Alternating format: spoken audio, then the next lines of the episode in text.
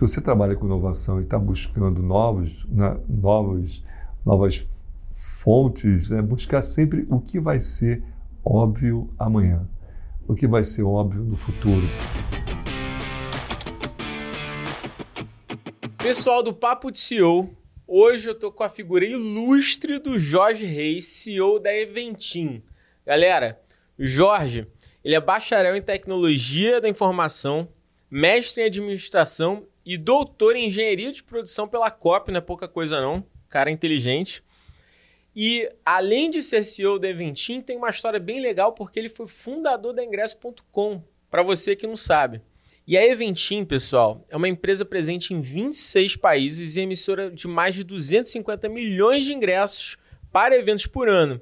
E aqui ela foi um principal vetor de grandes eventos no Brasil, como RBD, Coldplay e outros que a gente vai explorar aqui. Então, Jorge, muito obrigado por você estar aqui conosco. Obrigado pelo convite aí. Boa. Jorge, quero começar falando um pouco sobre esse mercado antes da gente aprofundar é, na ingresso.com, porque eu acho que é um baita case, não dá para deixar de falar aqui para quem está escutando a gente, e da Eventim, que hoje é, deve ser, eu acredito que seja, se não é o principal player, é um top 3 principal player aqui em termos de, de dinâmica de eventos no Brasil, né? Mas começando é, falando sobre o segmento de eventos e, e, de eventos de uma forma geral. O mercado ele, ele ficou um pouco instável por conta da pandemia e a gente vê que muitos produtores e muitos eventos acabaram degringolando, né? acabaram acabando é, por conta disso. É, como é que está o mercado nesse momento ele já retomou, a gente já está vendo um crescimento vertiginoso, já, já recuperou, não recuperou? Me conta um pouco mais sobre esse panorama. Importante pergunta, porque realmente o mercado, ele, muitos promotores, produtores faliram, né, quebraram aqui no Brasil e no mundo todo. Né? Então, pelo mundo, você teve até alguns países na, na Europa, para os Estados Unidos, apoiando, né, dando é, é, algum incentivo para eles poderem se manter que gente, nós falamos o tempo todo. Nós fomos os, os primeiros que paramos né, e os últimos a voltar. Né? Sim. É, porque logo no início de março ali já não teve show, né, foram vários cancelados, e por causa dos protocolos todos de, é, é para aglomera aglomerações, isso demorou um pouco para voltar. O mercado voltou fortemente depois do, da pandemia. Primeiro, porque eu acho que o público estava ávido né, para eventos ao vivo, chega de streaming, Total. chega de ficar em casa.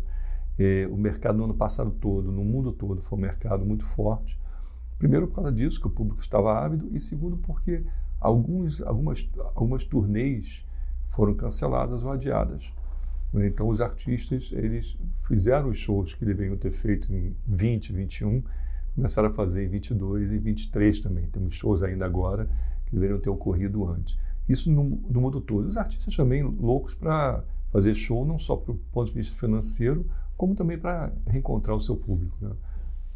Voltar, né? Porque na verdade o artista ele precisa dessa conexão. Senão ele, ele não consegue né, gerar toda, toda a dinâmica de marca que ele precisa, né? Essa projeção. Os eventos eles ajudam não só a monetizar, mas também para gerar essa conexão. Né? Retroalimenta, né? É importante isso para o artista também, é fundamental. E uma coisa que eu vejo muito forte aqui no Brasil é que a gente é um país que gosta de evento, né? Assim, é... é o Brasil se transformou num, num player relevante de mercado ao vivo, de entretenimento ao vivo no mundo. É. Né? Você vê que sempre as pessoas gostaram, mas especialmente após a pandemia, isso cresceu muito. Eu diria que o Brasil hoje está entre os grandes mercados, quase uma quase com, como passagem obrigatória das grandes turnês. Vide que grandes turnês nos últimos anos, né? Coldplay foi um exemplo recente. E, RBD vai, já fez a venda, vai, vai passar, Red Hot, várias turnês grandes é, passaram ou passarão pelo Brasil. E, e comparativamente falando, Brasil, é, porque Ventim está presente em 26 países. O Brasil, se a gente fosse comparar nesses países, ele está em que posição assim para Ventim em termos de business? A gente não tem, nós, nós não temos é, esse número aberto. A Eventim é uma empresa pública, né?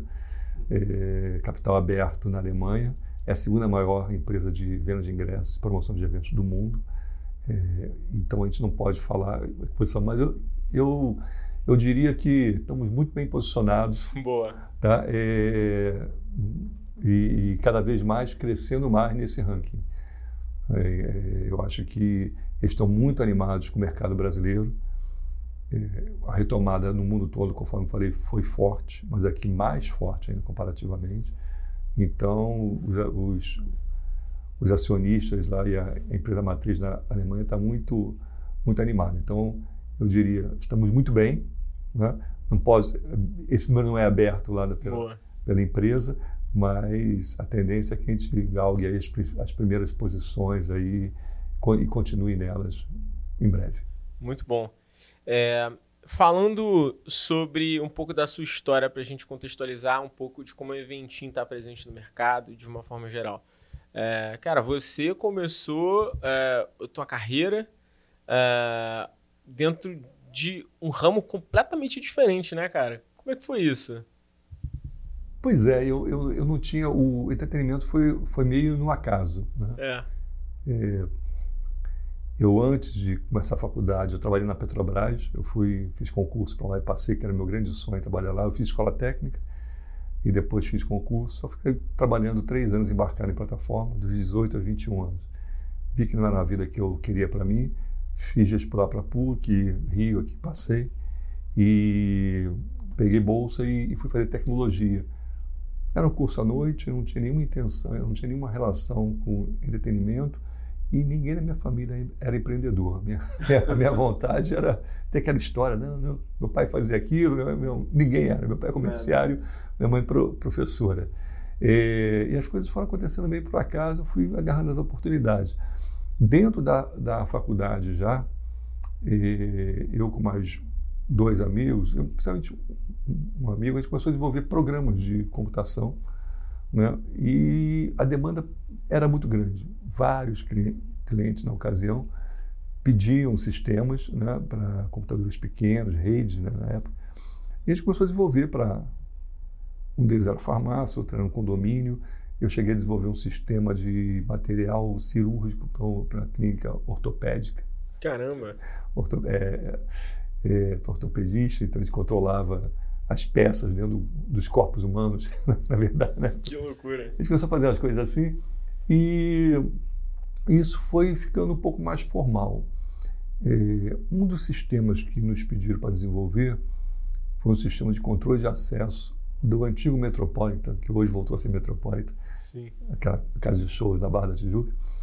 E nós desenvolvemos esse sistema de, de acesso e logo depois um consultor nos procurou através desse desse contato, desse, desse sistema que nós tínhamos desenvolvido, para que é, é, desenvolvesse um projeto, era uma concorrência, para informatizar bilheterias de cinema. Na época, os cinemas não tinham sistema nenhum, eles queriam criar esse projeto nacional, porque eles julgavam ter muita, acreditavam que havia muita evasão e tudo mais, queriam, e, e não tinha informação do tipo de público, de quantos ingressos cada filme, cada, cada horário.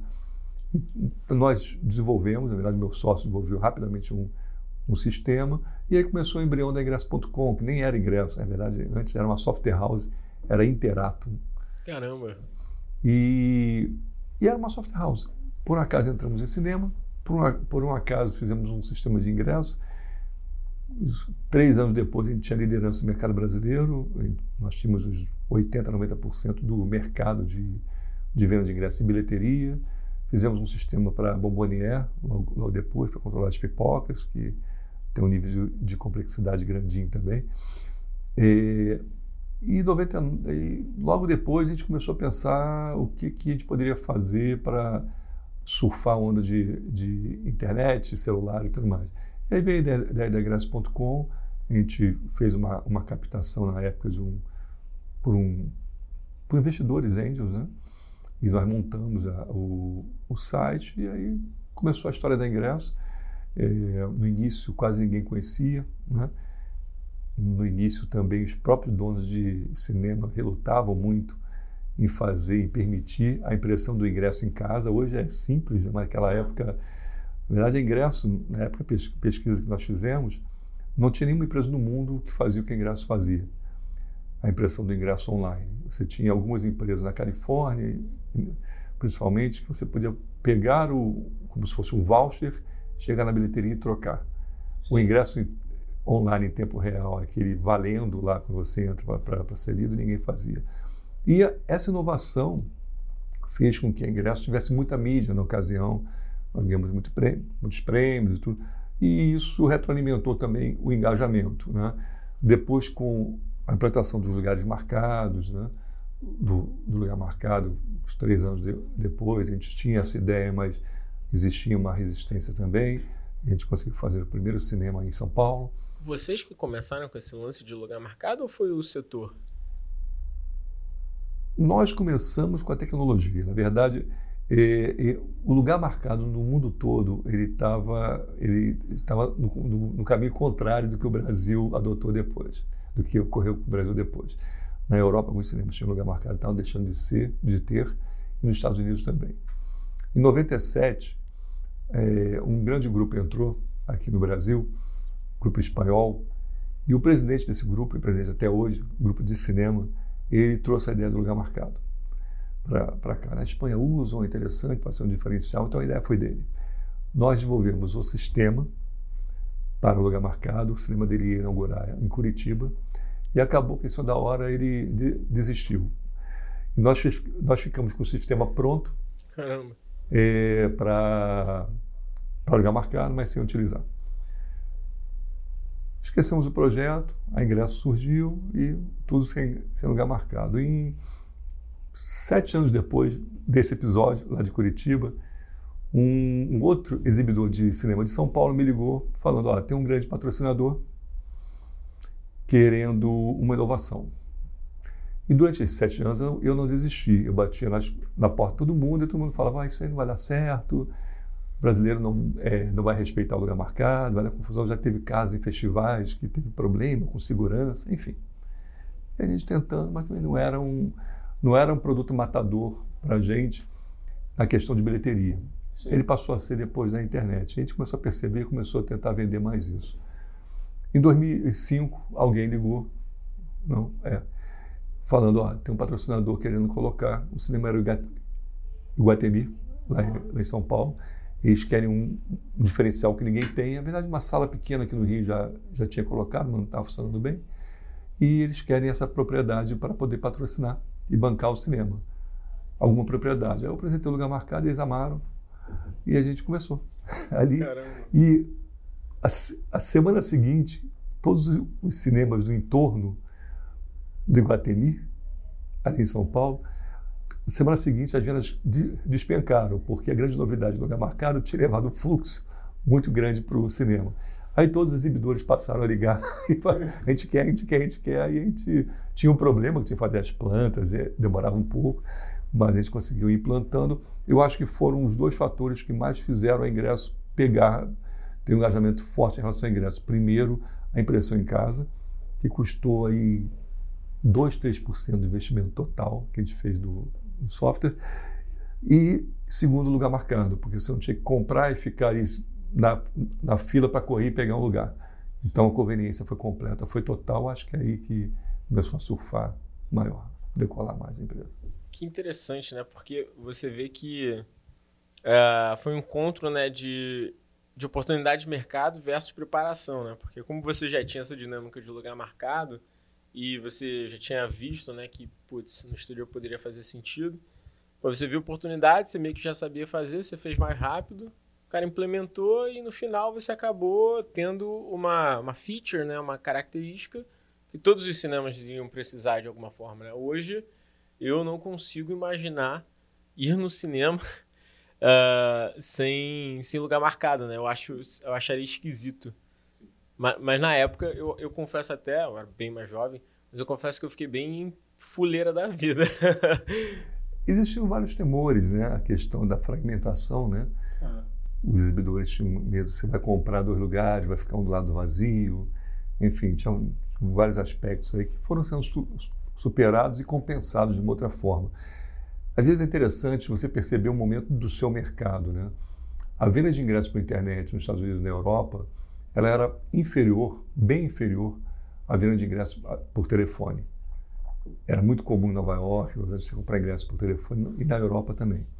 Tanto é que esse mesmo exibidor que veio da Europa, que queria um lugar marcado, quando a gente colocou a internet lá, ele falou: não, internet não vai vender nada, na, na Espanha não vende.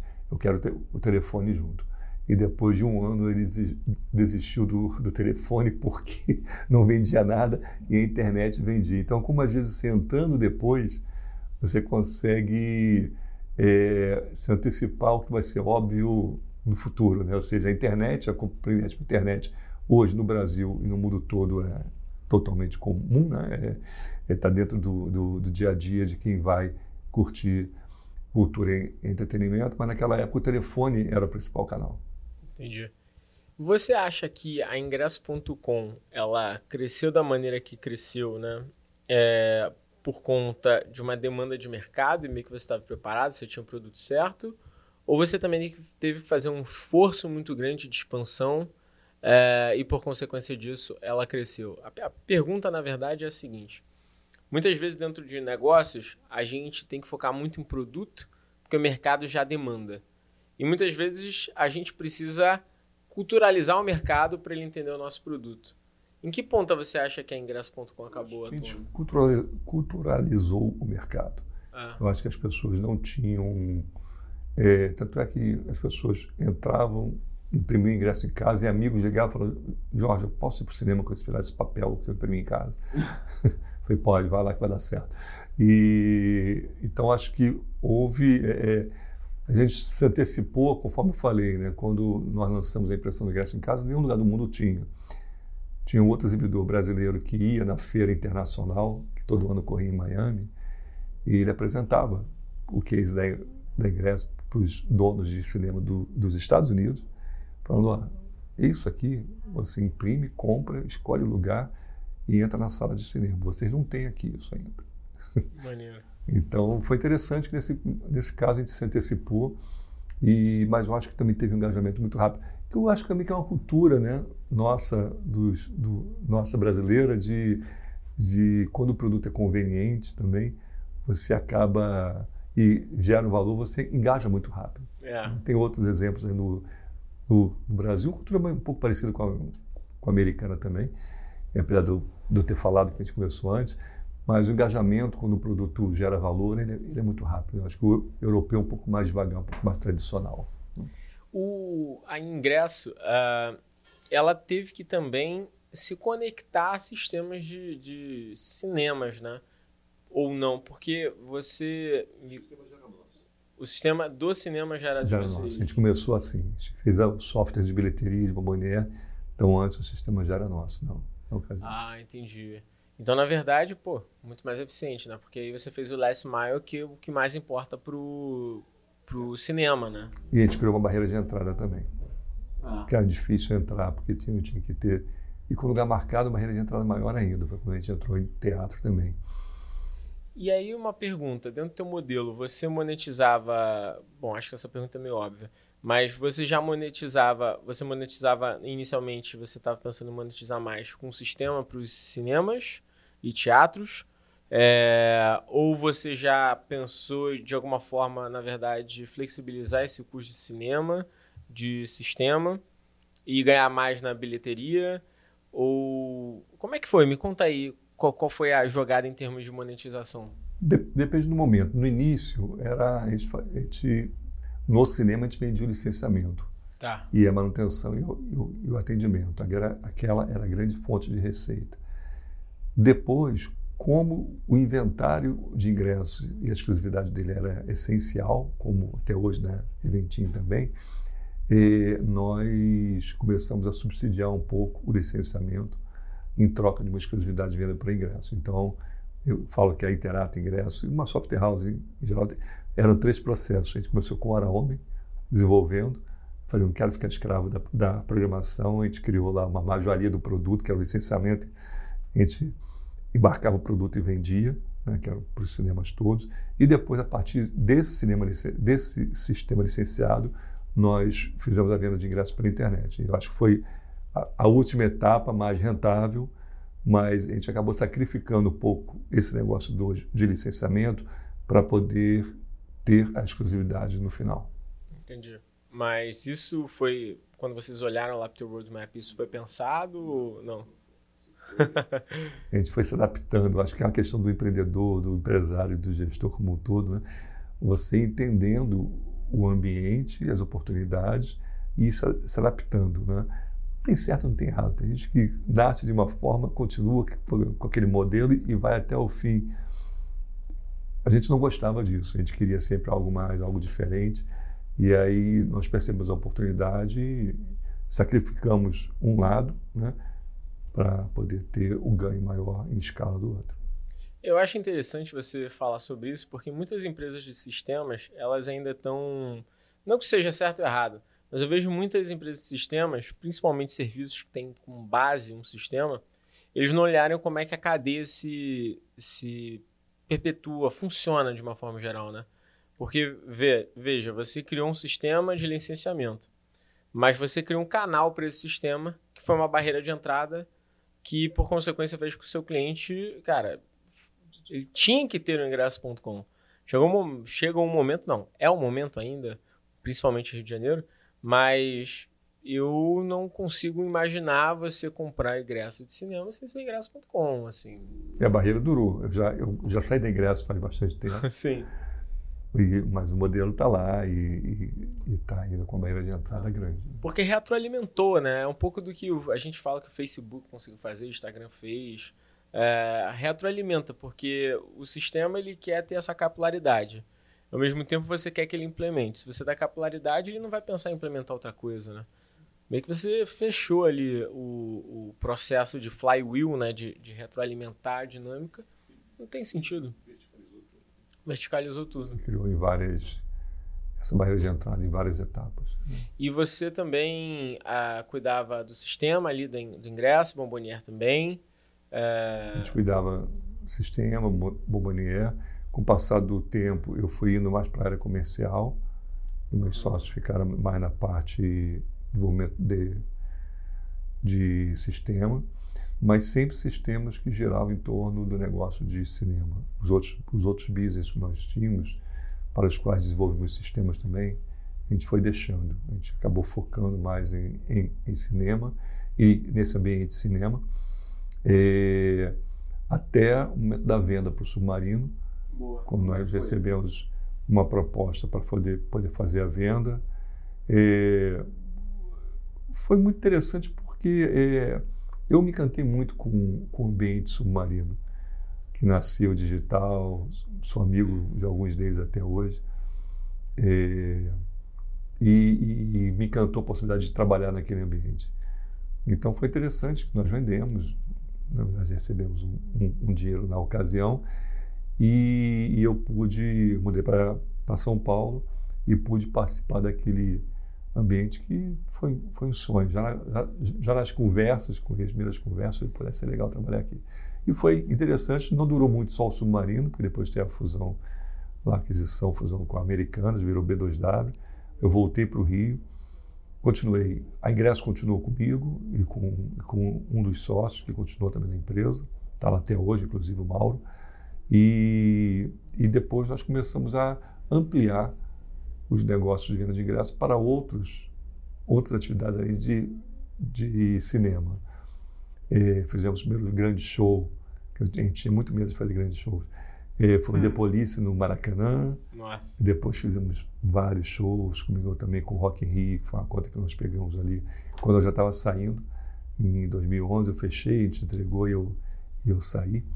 E, e é interessante essa mudança de chapéu também, né? porque nós éramos empresários, fundadores, e passamos a ser executivos, é um outro papel, outras responsabilidades. Então, tem vantagens, vantagens e desvantagens, e sempre, na minha posição, pelo menos, na, não tem mérito nem demérito, nem certo nem errado, conforme você falou. Eu gosto muito de um desafio novo, eu gosto muito do, do novo, de vivenciar algo que eu não tenho vivenciado até então. Né? Estar no Submarino, Grupo GP na época, com uma galera, com várias empresas no, no entorno, pessoal muito bom, para mim foi muito fascinante. De uma forma que no início da B2W também foi. Eu trabalhei com várias áreas lá, né? Blockbuster, B2B, internacionalização, criação de marcas, assim. Isso é um momento que eu tinha, gente tinha, eu tinha quase 2 mil funcionários embaixo da, da minha diretoria, além da ingresso. Mas também, depois de alguns anos, me cansei do varejo. Acho que não estava indo bem em termos de inovação. Era muito varejo, né? E aí tirei um período sabático, fiquei fora do país um, um tempo com a família, retomando também. O varejo é muito intenso, né? Muito. Eram muitas horas de trabalho por dia, final de semana, as filhas pequenas. Eu fiz uma opção pela família ali para ficar um pouco. Eu tinha três filhas na ocasião já. a mais velha tinha 14 eu, uma de três, uma de cinco, uma de dois. Eu falei, não, está na hora de, de dar um pouco mais de foco. A gente foi passar um tempo fora. E depois eu voltei a convite de um, de um amigo que era o cliente, foi promotor que trouxe a, o da polícia, inclusive, o Alan Adler, para montar uma outra empresa de ingressos, a Todos, e participar da criação da empresa da hoje IMM, né? na época MX, MM, que hoje produz Cirque Soleil, Rio Open, então fiquei quase 10 anos lá com a Tudos. E é, acelerei né, a, a conversa. É. Fiquei quase 10 anos lá. E depois, agora na, na Eventim. Então, na verdade, você até mudou de lado, porque a Tudos produzia, né? A Tudos era uma empresa de venda de ingressos, estava dentro de uma, de uma, promotora. Então, eu participei quase 10 anos né, de é, eu, eu nunca produzi, não, não era diretamente ligado a mim, mas era uma, uma equipe, éramos uma equipe pequena e, e, e nós participávamos de tudo, né? Desde, é, acompanhando lá a concepção do Rio Open, desenvolvimento do próprio Rio Open, Cirque, na época também tinha Maracanã, fomos sócios lá, a MM era sócia do, do Rock in Rio na, na ocasião também. Então foi uma experiência bem ampla que ajuda ajudou também, que retroalimenta. Né? Eu estar na Eventim agora, mas eu entender um pouco quais são as dores as dificuldades dos promotores, dos produtores de, de eventos. Né? E falando de Eventim agora, é, você entrou é, em que ano na Eventim? Foi final de 21. Final um de ano 21. E meio, é, um ano e meio. Ou seja, você entrou no momento que estava o escarcel ainda, né? Voltando de uma crise, né, da maior crise sanitária do, da humanidade, da nossa geração e com grandes eventos para entregar. Nós, quando assumi em outubro, nós tínhamos a final da Libertadores, que ser em Montevideo, uhum. e nós tínhamos a Fórmula 1. Caramba, dois. Para entregar. Primeira vez que, que nós íamos fazer a Fórmula 1, dois desafios grandes. A, a, a empresa cresceu muito, no pós-pandemia, por causa de uma consolidação de mercado, algumas empresas de ingressos deixaram de existir. E acho que o mercado como um todo, né? É, pessoas ficaram dois anos em casa. Né? Voltar para evento com todas as dificuldades né, de restrições, é, de protocolos sanitários que mudava toda semana em cada cidade, foi muito estressante. Mas conseguimos fazer uma entrega boa, 21 e 22, melhor ainda.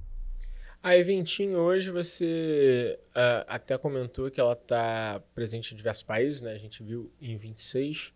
É, mas ela surgiu aonde? Qual, qual é a origem da Eventim? A Eventim é uma empresa alemã. Alemã. Surgiu na Alemanha. É, é hoje é de capital aberto, a empresa vale 6 bilhões de dólares na Bolsa de Frankfurt. Ela tem, conforme você falou, está em 26 países. É, ela é, é, é, líder no mercado alemão, italiano, suíço, austríaco, espanhol. É, uma coisa que eu vejo muito, você comentou aí da RBD e vi outros shows, é quando o show é extremamente concorrido e vocês, por um lado, precisa ter um, precisam ter uma capacidade de processamento absurda, né? Uh, Coldplay, que mais uma vez estou pegando de exemplo porque foi o último que eu fui. Uh, cara, no dia que abriu, o ingresso antes de ter a troca de datas e tudo aquilo, assim que abriu, uh, foi uma força-tarefa para comprar lá em casa, entendeu?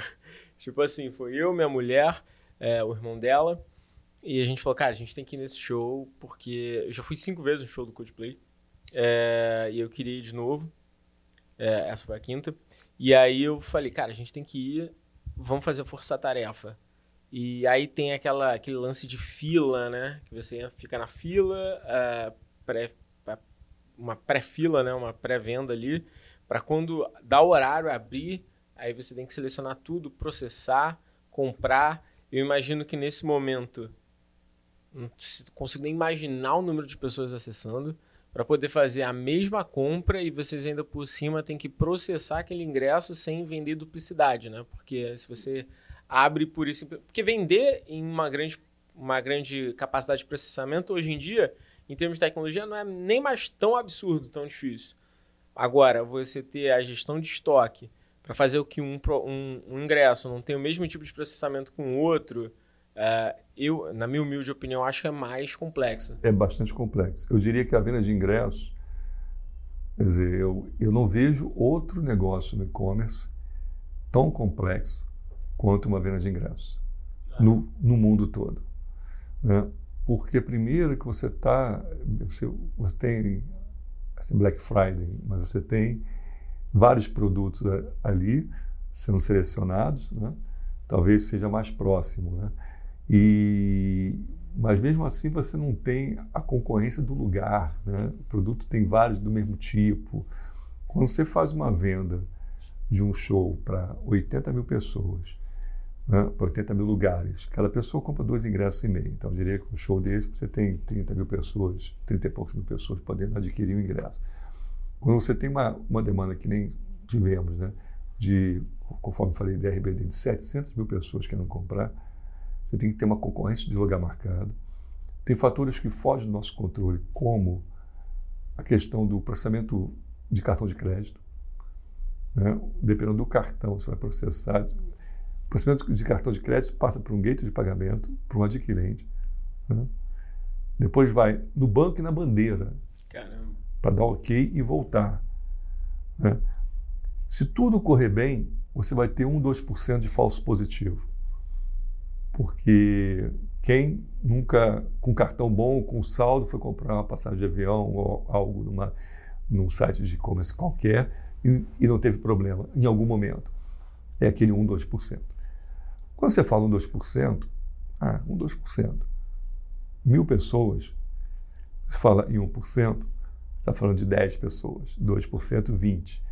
Uma pessoa que é fã, ardoroso, tem saldo no cartão de crédito e não compra porque deu alguma falha de processamento no cartão e perde o ingresso, ela, aquelas 20 pessoas, 10 ou 20 pessoas, reverberam nas redes sociais xingando todo mundo.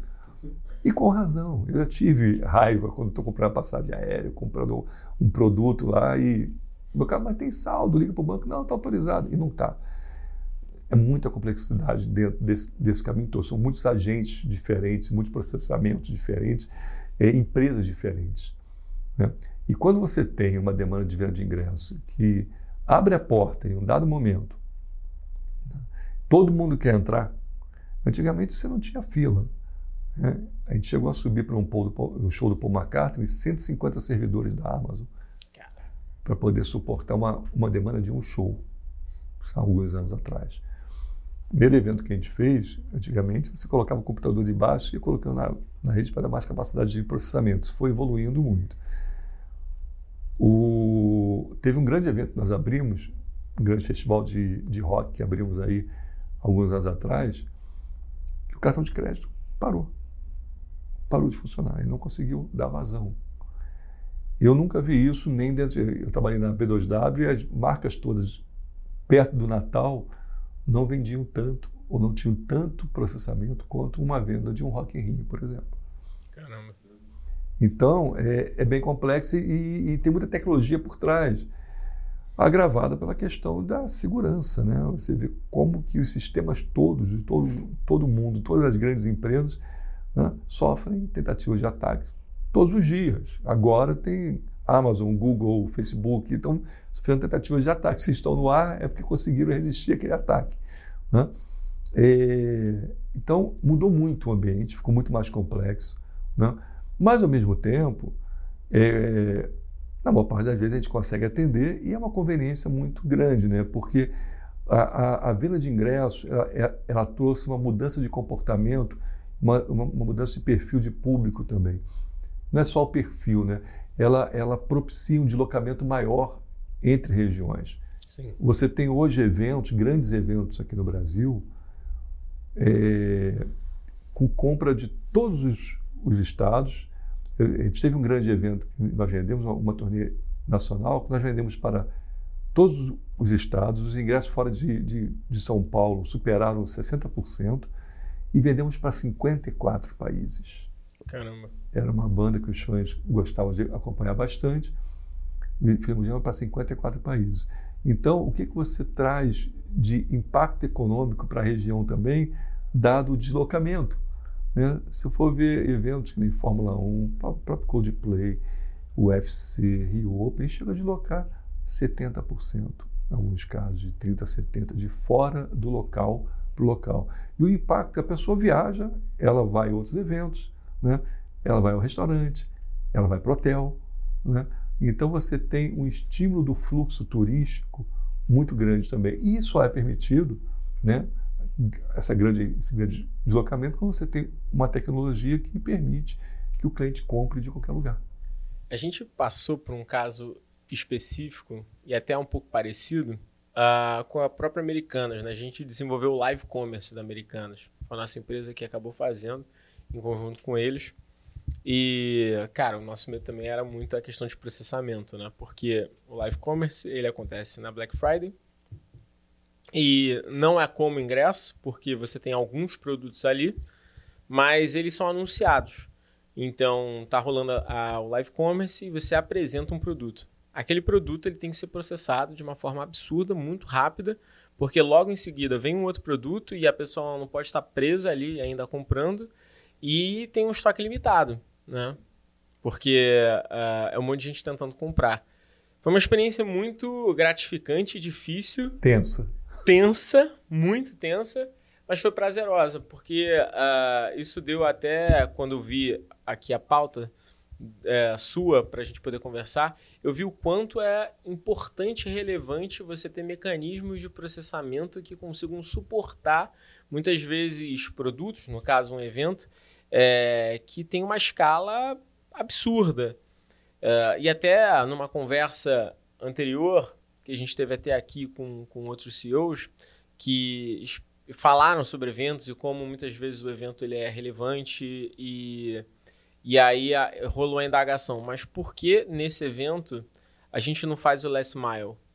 Cara, não tem como você fazer o last mile de um evento se não é nem teu core você ter essa essa capacidade de processamento e de pagamento. Tipo, é um outro business. Por mais que você venda evento, é, você produz evento, o evento seja seu, cara, fazer essa capacidade de processamento, às vezes, numa escala. Cara, 750 mil pessoas. É impossível. Você precisaria investir talvez tudo que você teria no evento para construir um, um, décimo daquela dinâmica de, de processamento. É, mas aí eu queria te fazer uma pergunta sobre isso quando os, os players eles vêm através, é, vêm para Eventim, eles vêm por conta uh, de poder processar pura e simplesmente o ingresso, ou eles entendem que a Eventim também é um canal para adquirir de maneira mais fácil o cliente? A gente virou uma, uma referência em grandes eventos. No ano passado, a Eventim tem uma liderança bem consolidada nessa área. São 6 milhões de clientes cadastrados muitos acessos, milhões e milhões de acessos diários. Então, é, é, acaba sendo um canal de, de, que ajuda a vender também. Obviamente, a gente está expondo aquele produto ali e é claro que a tecnologia, a segurança da tecnologia e a solidez financeira da empresa é, é, atraem os promotores, né? Por, é, principalmente nesse período pós-pandemia. Mas eu acho que também, com certeza, a, a, questão de uma base, de um fluxo intenso no site em busca dos produtos é, ajuda. Essa de, decisão por parte do promotor do evento. Vocês fazem, é, você comentou que vocês não fazem promoção, mas quando vocês têm um novo tipo de, uh, de produto ali, vocês fazem algum tipo de propaganda, algum tipo de marketing em cima disso? Sim, né?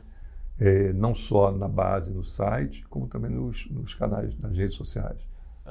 Uma, uma, curiosidade que eu acabei vendo é que em alguns eventos que a Eventinha acabou vendendo o produto, até pelo fato de vocês também subsidiarem um pouco com essa vou chamar de promoção, mas, mas com esse apoio, é, né? não a promoção total, mas que você disse que vocês não fazem, mas com esse apoio é, de divulgar, até porque vocês aproveitam a base, vocês fazem mailing. Uh, é, muitas vezes eu vi que em alguns eventos as pessoas iam na Eventim para saber mais sobre eles, ao invés de ir no produtor. Ou muitas vezes eu até vi que eu já vi alguns eventos grandes que não possuem nem um canal, um site, por exemplo, bem estruturado. Às vezes você vê uma coisa ou outra, algum canal, mas não tinham nenhum site estruturado e, por consequência, os, os clientes acabavam se, se posicionando né, uh, é, para saber mais sobre na Eventim.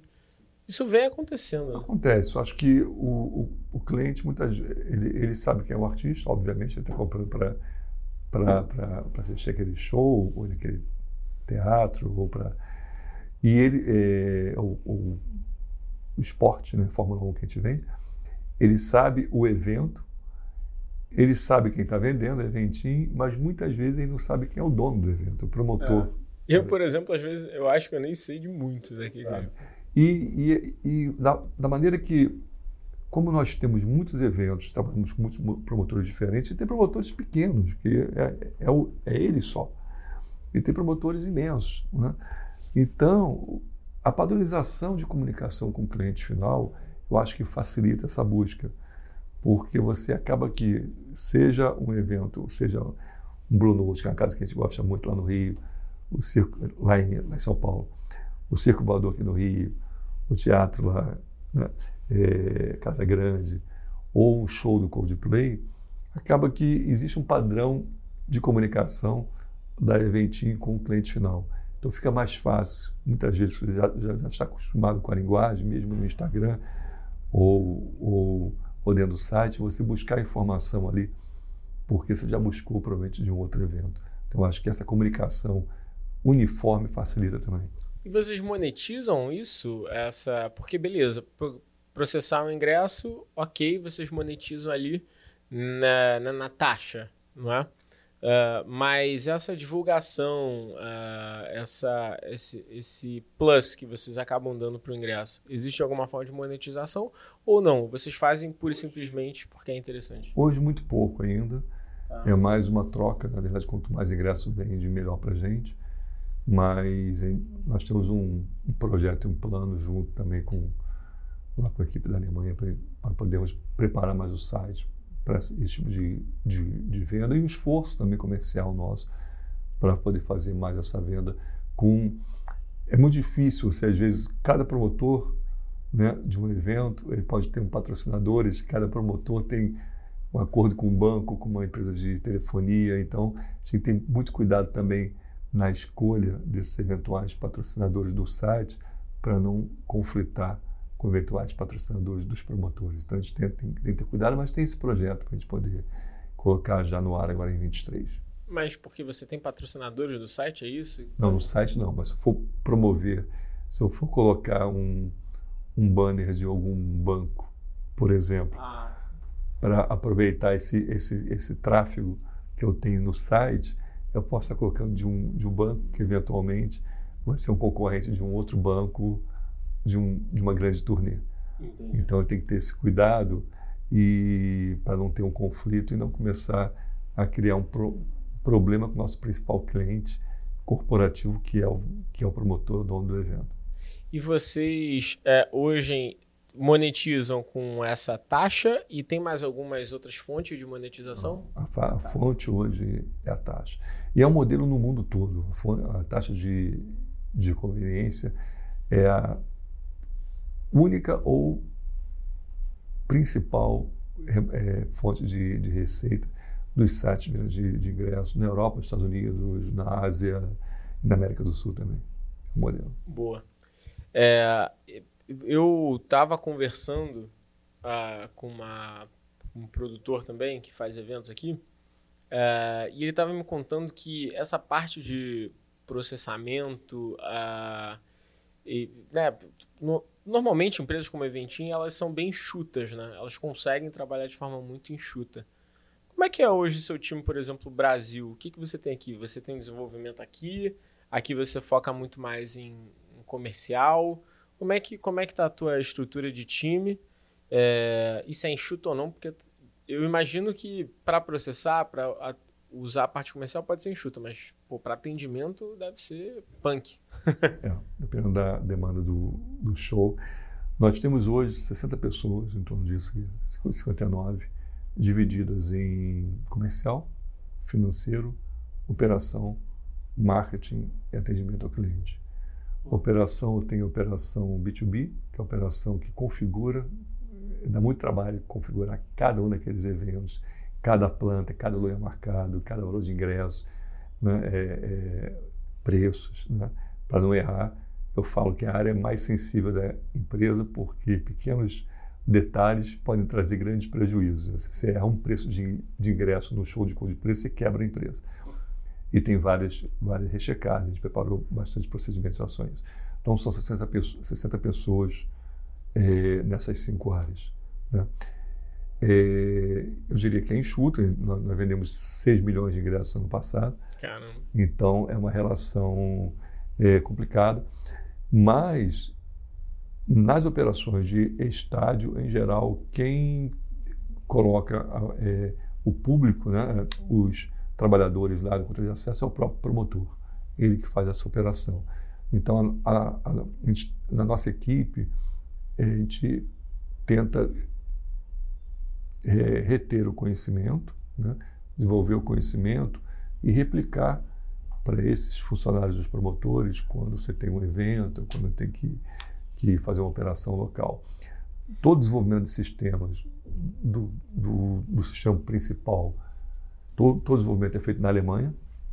Hoje, uma experiência diferente para mim também, que eu sempre tive desenvolvimento da mão, tanto na ingresso.com quanto na Tudos. E aí, uma outra experiência, tenho que. Foi, foi um outro aprendizado. E, e, e alguns sistemas menores, é, muito importantes, mas para o financeiro, a gente tem aqui no, aqui no Brasil um portal financeiro separado, porque a dinâmica aqui, por causa do parcelamento do preço de ingresso, parcelamento de ingresso, é, é, recebimento via banco, é, é, bem mais complexo do que a gente tem lá na Europa, porque lá você não tem parcelamento, você não tem juros, não tem nada. Ah. Então a gente teve que desenvolver um sistema financeiro, foi, foi anterior à minha entrada, um sistema financeiro para fazer toda essa gestão desse, essa conciliação desse caixa, desse quanto você receber e pagar. Como é que uh, os alemães veem essa dinâmica de pagamento, esse processamento aqui no Brasil? Porque isso sempre foi uma curiosidade, né? Até quando a gente começou a fazer um processo de soft landing numa empresa uh, americana aqui no Brasil, uh, uma das, além de várias questões que eles levantaram sobre uh, a parte trabalhista, sobre a burocracia para abrir uma empresa, aquelas coisas que a gente já sabe enquanto empreendedor, né, enquanto empresário, mas uma das coisas que eles também se assustaram é a forma de pagamento. Né? Aqui a gente parcela em 12 vezes e todo mundo fala, cara, por que isso? Tipo, Uh, não tem o menor sentido, uh, segundo eles, né? Porque... Parcelamento, juros, recentemente o Pix, né, que impactou muito todo o mercado. Nós, nós temos um sistema bancário, sempre tivemos muito avançado. Sim, muito. E muito dinâmico. Tem um caso até interessante. Lá, lá na Europa, eles usam o mesmo, mesmo sistema de pagamento, processamento há vários anos e para eles funciona bem. A gente estava com, com um processamento com uma empresa aqui no Brasil e nós queremos fechar um, um upgrade né, nessa empresa mesmo. E eu falei com os alemães: ó, a gente vai ter que fazer essa alteração, porque a empresa está pedindo. Mas nós, nós alteramos isso há três anos atrás. Eu falei: pois é, nós alteramos isso há três anos atrás. Para eles, três anos e meio de pagamento é nada. Mas nós, nós teremos só três anos atrás. Eu falei: sim, mas para a gente, três anos é muito. Eu brinquei: três anos para quê? Né? Para o Brasil, três anos e meio de pagamento mudou tudo. Né? Todo ano muda. Muda o tempo todo. É, e, eu brinquei com eles. Três anos para vocês é muito tempo, né? É, para a gente é nada. Tem que mudar de novo. Né? É, então, o Pix. O Pix a gente foi vender para eles, para os alemães, mas Pix, mas isso não vai pegar tão rápido. pegou em. Na semana já tinha. Conseguiu migrar rápido e os percentuais em alguns eventos são incríveis, como que a gente vende com o Pix. É, chega a eventos com 15%, 20%. É incrível. É, então, é essa dinâmica, mais uma vez, esse engajamento do digital do brasileiro surpreende, né? principalmente o europeu, o americano nem tanto. Então, essa experiência também, para mim, está tá, tá sendo rica e gratificante. Pô, legal, cara, muito interessante. Ah, para a gente chegar ao final do nosso papo aqui, quais são as, per as perspectivas da Eventim aqui no Brasil para os próximos anos? Quais são os objetivos que você quanto aí head aqui do Brasil, CEO do Brasil, tem uh, ah, para o business? Nós queremos trazer novas fontes de receita né, para tentar rentabilizar mais e uma relação. Nós estamos investindo muito também na relação com o cliente final. Legal. Muita tecnologia a empresa não tinha porque ela, ela era menor. Toda a questão, todo o relacionamento com o cliente final era, era mais manual, com menos processos cresceu, investimos muito em tecnologia, é, aprimoramos muito. Nós tínhamos um, tempo, tínhamos um tempo de atendimento bem maior antes. Estamos com um tempo de atendimento é, é, de menos de um dia. Né? Quando você diz em cliente, o cliente final, o comprador do ingresso? Comprador do ingresso. Ah, tá. Então, é, é melhorar a relação, dar um atendimento melhor para esse cliente. Eu sei que lá no início a Event teve mais, mais dificuldades, principalmente no pós-pandemia. Todas as empresas de ingressos tiveram, explodiu o número de, de vendas, você tinha equipes reduzidas, muita gente tinha saído, mal treinadas, a gente foi pouco treinado, a gente aprimorou bastante. E pensar em novas fontes de receita. Tem parcerias estratégicas que a gente tem pensado, não dá para falar ainda, em breve eu falarei, mas a gente está fazendo um estudo de, de, de impacto econômico para mensurar né, realmente quanto que te leva de dinheiro, né, de, de, de geração e, econômica é, para algumas capitais. E estamos com um, estudando um projeto aí também de, de ESG mais ligado a reflorestamento para esse ano. Mas é, volta aqui para falar sobre isso. Boa, legal. Mas a ideia é agregar com novas receitas. Legal. É, fiquei curioso só dessa parte de seguro. Seria fazer o seguro do ingresso. Então, é, se acontecer alguma coisa, você é assegurado, você tem esse valor reembolsado. Dependendo do, do da seguradora e do modelo, é, lá fora está é, tá mais comum. Tá? Você paga, um, paga um percentual do ingresso. Se você não puder ir ao show, você tem reembolsado. Você é reembolsado no valor total ou em uma, uma parte daquele ingresso. Né? Dependendo, são alguns modelos aí, tem vários tipos de, tipos de seguro. A gente está estudando a questão da legislação brasileira, obviamente, mais uma. Né? Tem algumas especificidades aqui. Isso já funciona na Europa bem, nos Estados Unidos, mas o, o ponto que está pegando hoje não é nem tecnologia, é mais como adequar esse tipo de venda à legislação brasileira. Já, é, já é comum você ter isso em viagem, às vezes, em seguro viagem. Né? Então é como que a gente vai adequar. Mas esse ano a gente vai fazer um piloto nos próximos meses até agosto, setembro de 23. Pô, legal. Finalizando aqui, Jorge, queria que você olhasse aí para a câmera e desse uma dica. A gente sempre pede uma dica aqui para finalizar, uh, eh, para que você passe para os empreendedores, para os executivos, para os donos de negócio, uh, se eles uh, fossem olhar para frente para os próximos cinco anos, esse pessoal que precisa ter conquistar mais espaço no setor de eventos, no caso, o que, que você diria para eles? Qual dica você pode dar, olhando sua trajetória, olhando o momento que você está atualmente, olhando para o mercado daqui a dois, cinco anos?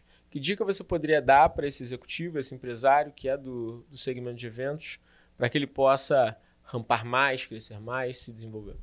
Primeiro, uma questão de autoconhecimento. Né? Você tem que. E o autoconhecimento ele é constante. As pessoas mudam também. Né? Você vai descobrir novas facetas suas. Eu acho que é, bus buscar se conhecer mais, montar times mais diferenciados e complementares. Às vezes as pessoas buscam times mais mais parecidos com elas e é um, na minha opinião é um é um erro né? Total. Buscar times mais diferenciados, saber lidar com as diferenças, né? E buscar sempre, é, se você trabalha com inovação e está buscando novos, né, novos, novas fontes, né? buscar sempre o que vai ser óbvio amanhã. o que vai ser óbvio no futuro, tentar é, viajar sempre é muito bom, né, é, para você ver outras experiências em outros países é, e viajar com esse olhar também. Porque muitas vezes você quer montar um negócio, você pensa em montar um negócio, e todo mundo faz isso, grandes empresas, é, você olha para o que deu certo no passado. Né? Nem sempre se acerta, nem sempre você erra, mas é tentar entender, ler entender a tendência. O que, que vai ser? A gente viu, por exemplo, quando veio o 3G, vieram algumas, alguns negócios ligados ao 3G. 4G, streaming, outros negócios ligados ao 4G e à mobilidade. Né? Sim. O que virá com 5G, por exemplo, agora? O que virá com a inteligência artificial? O que virá com a te nanotecnologia nos próximos anos? E começar a pensar nisso também. E se você trabalha com inovação, né, você vai errar mais do que vai acertar. é, porque senão não seria inovação, seria, né, é, é muito mais é mais certo você conseguir um modelo bem sucedido, você se olha para o é, que, que não erre, né? que olha para o passado, mas a rentabilidade vai ser menor. Então, se você está pensando em inovação em algo novo, você vai então ter que perseverar. É que nem aquela, aquela brincadeira que a gente fala do, do jogo do tênis. Né? Você não pode pensar na jogada que você perdeu. Você tem que pensar, eu quero ganhar o jogo, eu quero aprender mais. Né? Então, vou continuar jogando. Se for ficar pensando no que você errou, no que você errou, você não vai ganhar nada, não vai aprender nada. Vai só ficar com muito remorso. Né? Então, ser empreendedor também é ter que ter uma inteligência emocional, um lado psicológico, ter que desenvolver a inteligência emocional e, e, e, e, ser resiliente, porque vai errar mais do que vai acertar. Você vai para um caminho que as pessoas vão, é, vão falar isso não vai dar certo. Né? Na, na ingresso, impressão do ingresso em casa, eu batia na porta de vários exibidores, até que um falou: vamos, vamos testar, e deu certo. Né? Então, quantas histórias. E, e, não, é, não é talento, né? é sorte às vezes, e, e, e também ter muita vontade e acreditar muito. Se não acreditar, não vai. Então, as histórias que a gente vê, que a gente, que a gente ouve, que a gente lê, de pessoas tentaram, tentaram, tentaram, tentaram, né? e lá na frente né? elas conseguiram. Então, é, é ter que lidar com, essa, com esse lado emocional, é, não desistir, confiar, ouvir, não, não ser teimoso também, ouvir as outras opiniões, refletir. A decisão final sempre é sua, mas ouça, reflita, seja empático, tente se, se conhecer. Esse, isso aqui eu não vou, eu tenho que ter uma.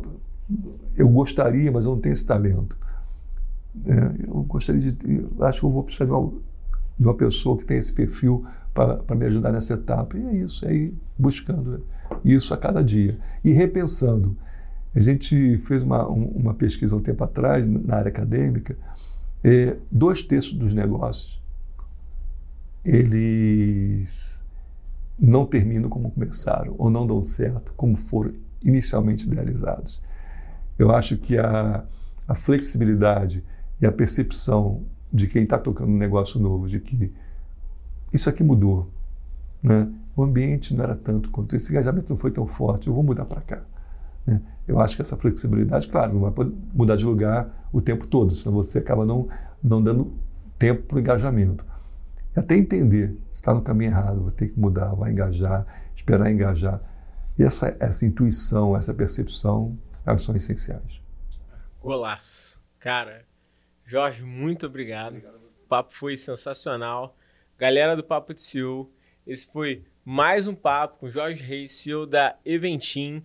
Não deixe de curtir e compartilhar aqui conosco esse podcast. Manda aí para seus amigos, para a galera que faz eventos, para a galera de tech que quer entender um pouquinho mais sobre como uma plataforma como a Eventim processa hum, centenas de milhares de ingressos durante uh, todo, esse, todo esse momento que a gente está vivendo agora no Brasil de levantada desse novo, desse novo tipo de mercado que agora teve que se reinventar na pandemia e vem mais forte aqui. Então, cara, manda para todo mundo. Não deixe também de me seguir lá no Instagram, Dario Underline Pérez, no LinkedIn também, Dario Pérez, só você me buscar. E Jorge, você quer deixar algum canal para o pessoal seguir, de repente da Eventinho, o seu LinkedIn? Pode me acessar via, via LinkedIn também e, e, Instagram. Ou, ou pelo e-mail jorge.reis.eventim.com.br. Boa, legal. Obrigado. Valeu, pessoal. Até a próxima.